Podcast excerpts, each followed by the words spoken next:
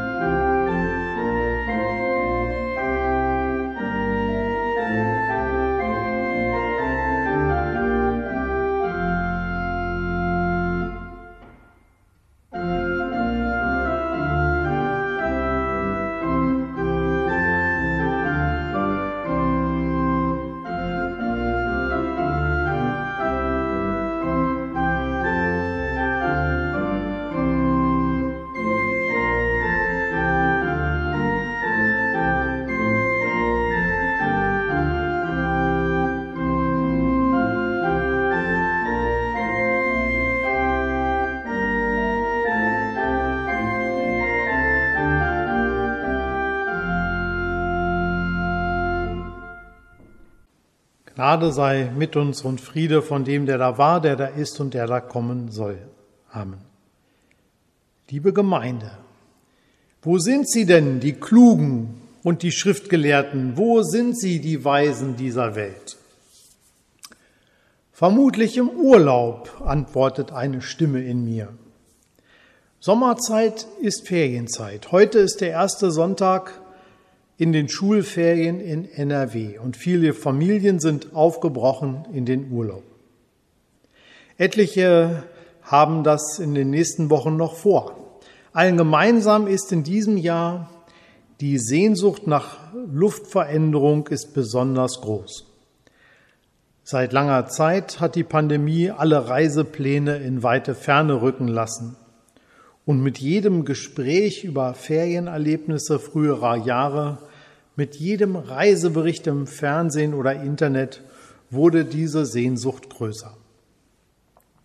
Mir, der ich hier geblieben bin, fällt es schwer, mich auf das Wort des Paulus einzulassen in diesem Gottesdienst.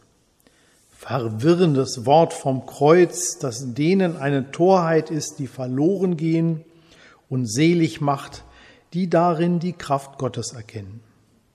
Ein ziemlich schwerer Gedankengang, den der Apostel der zerstrittenen Gemeinde in Korinth schreibt. Aber da sind ja auch noch die anderen Lesungen des heutigen Sonntag. Da möchte Abraham und auch Petrus auf neue, unbekannte Wege möchte Gott sie führen. Neuland sollen sie betreten und in die Fremde ziehen. Es scheint mir schon besser zu sein. Das passt heute irgendwie besser. Denn mal ehrlich, ich hoffe, die vielen Menschen, die in diesem Jahr ganz besonders auf Sommer, Sonne, Leichtigkeit und geringe Infektionszahlen gehofft haben, ich bin mit ihnen.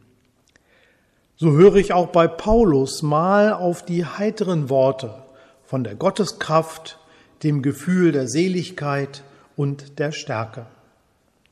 Allerdings muss ich zugeben, diese hellen Worte und Gefühle heben sich umso deutlicher vor dem düsteren Hintergrund der zerstrittenen Gemeinde ab. Und da bin ich dann bei meinem Thema. Der Streit in den Gemeinden, die Probleme von Kirche zur Zeit des Paulus und die Probleme von Kirche heute, die sind durchaus vergleichbar. Die Fragen unserer Zeit, die Belastung der letzten durch ja, die unsichtbare Gefahr der Viren geprägte Monate, das hat bei vielen Menschen zu einer spürbaren Erschöpfung geführt. Ständig diese Unsicherheit, was kann, was darf ich noch, und die Auseinandersetzung mit anderen, ja, was erlaubt, was erwünscht, was verboten ist. Es bleibt schwierig, so in dem Alltag mit all dem umzugehen, dass aus diesem Zwiespalt auch noch neue Energie fließen kann. Wie viele andere bleibe ich oft darin stecken und weiß nicht vor und nicht zurück. Zermürbend ist diese Unsicherheit. Wo ist der Weg, der da hinausführt? Zurück ins Freie, ins Helle. Bei allem Streit, welche Wege im Glauben in der Gemeinde die zielführenden sind, bleibt auch bei Paulus eines klar. Die Beziehung zu Gott ist es, die dafür sorgt, dass wieder Frieden herrscht. Die Gotteskraft, die Seligkeit, die Stärke, von der die Rede ist. Jenem Frieden nachzuspüren und im eigenen Glaubensleben Raum geben, Dazu möge die Urlaubs- und Sommerzeit nützen. Das ist für mich sommerliches Evangelium. Mit schon einer Prise Reformationstag, denn Gott ist in den Schwachen mächtig. Das Evangelium ist in der Rede des Paulus vom Kreuz zu spüren. Es zielt darauf ab, dass selig zu sprechen sind, die, die in ihrer Schwachheit Gottes rettendes und bewahrendes Handeln erfahren. Es geht darum, dass in meinem, ja, ich bin mit meinem Latein, ich bin doch am Ende. Und angesichts der Pandemie und ihrer immer neuen Varianten und Bedrohung, dass ich am Ende bin angesichts der langen Zeit in der Reise- und Kontaktbeschränkungen, mich auf mein häusliches Umfeld einengen und so lange schon. Meine Mutlosigkeit, ich soll sie zulassen angesichts all der Pläne, die in Trümmern liegen, privat und auch in der Gemeinde. Zu den Konformationen, die nicht nur mit Einschränkungen stattgefunden haben und stattfinden können, zu den vielen Veranstaltungen, auf die sich Menschen gefreut haben und die nicht ins Leben gekommen sind. Ach, es ist so vieles, was im Argen liegt und keiner weiß, wo und wann das endet. So wie in Korinth. Die einen fordern Zeichen, die anderen mehr Vernunft.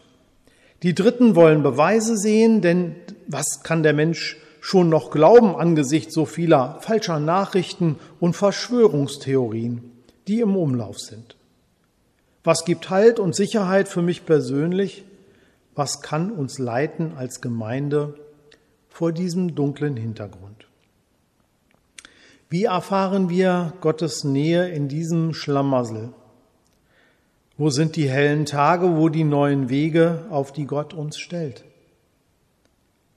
Aus eigener Macht und Kraft werden wir dem nicht entkommen. Der Weg scheint wie für Christus am Kreuz durch das Eingeständnis der eigenen Schwachheit hindurchzuführen. Es gibt keinen Weg darum herum, der uns fröhlich weitermachen ließe nach dieser Erfahrung. Die Kirche und Gemeinde wird nach Corona eine andere sein und sein müssen. Genauso wie mein eigenes Leben sich verändert hat. Der neue Weg beginnt mit der Erkenntnis, dass der alte, dass mein altes Latein am Ende ist. die eigene Ohnmacht nicht zu überspielen und zu verdrängen. Darauf liegt Verheißung von Segen. Kraft und Stärke aus der unerschöpflichen Quelle eines Glaubens, dessen Erkennungszeichen schließlich das Kreuz geworden ist. Und das Symbol des Scheiterns und der Stande geht uns voran, wenn wir neue Wege aus der Krise suchen. Was könnte dabei hilfreicher sein als ein paar Tage Auszeit, Urlaub, Licht, Luft und Sonne?